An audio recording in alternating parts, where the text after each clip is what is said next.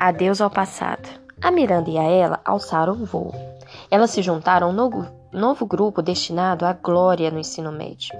Após uma semana de almoços dolorosos, em que só falavam sobre pessoas por quem eu não me interessava nem um pouco, decidi dar um fim àquilo.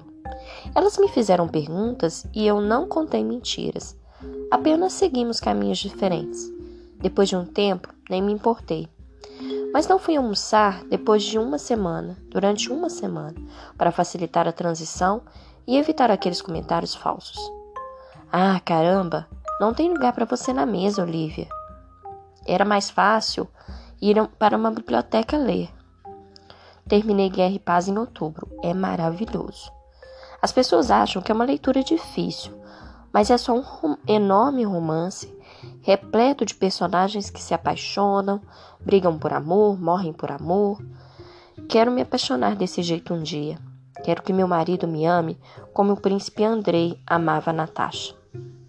Comecei a andar com uma garota chamada Eleanor, que conheci quando era mais nova, embora depois a gente tenha feito o ensino fundamental em escolas diferentes. A Eleanor sempre foi uma garota bem inteligente, meio chorona naquela época, mas legal. Nunca tinha me dado conta de como ela era engraçada. Não de dar gargalhadas como o papai, mas cheia de boas tiradas.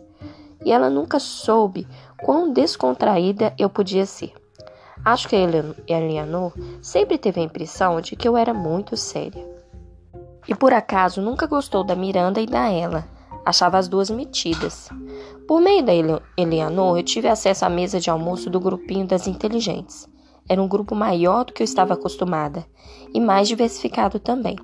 Incluía o, namorado da Eleanor, Kevin, que sem dúvida seria do conselho estudante um dia, alguns garotos do clube da eletrônica, meninas como Eleanor, que faziam parte do comitê de produção do anuário e do clube de debate, e um garoto meio tímido chamado Justin, que usava óculos redondos, pequenos e tocava violino, porque me apaixonei na mesma hora. Quando eu via Miranda e ela, que agora andavam com um grupo das super populares, nós trocávamos um oi, e aí? E seguíamos em frente. De vez em quando a Miranda me perguntava como Augusto estava e dizia: Diga a ele que mandei um alô. Eu nunca dava o recado. Não por causa da Miranda, mas porque o Augusto estava em seu próprio mundo naquela época. Tinha vezes em que em casa nem nos encontrávamos.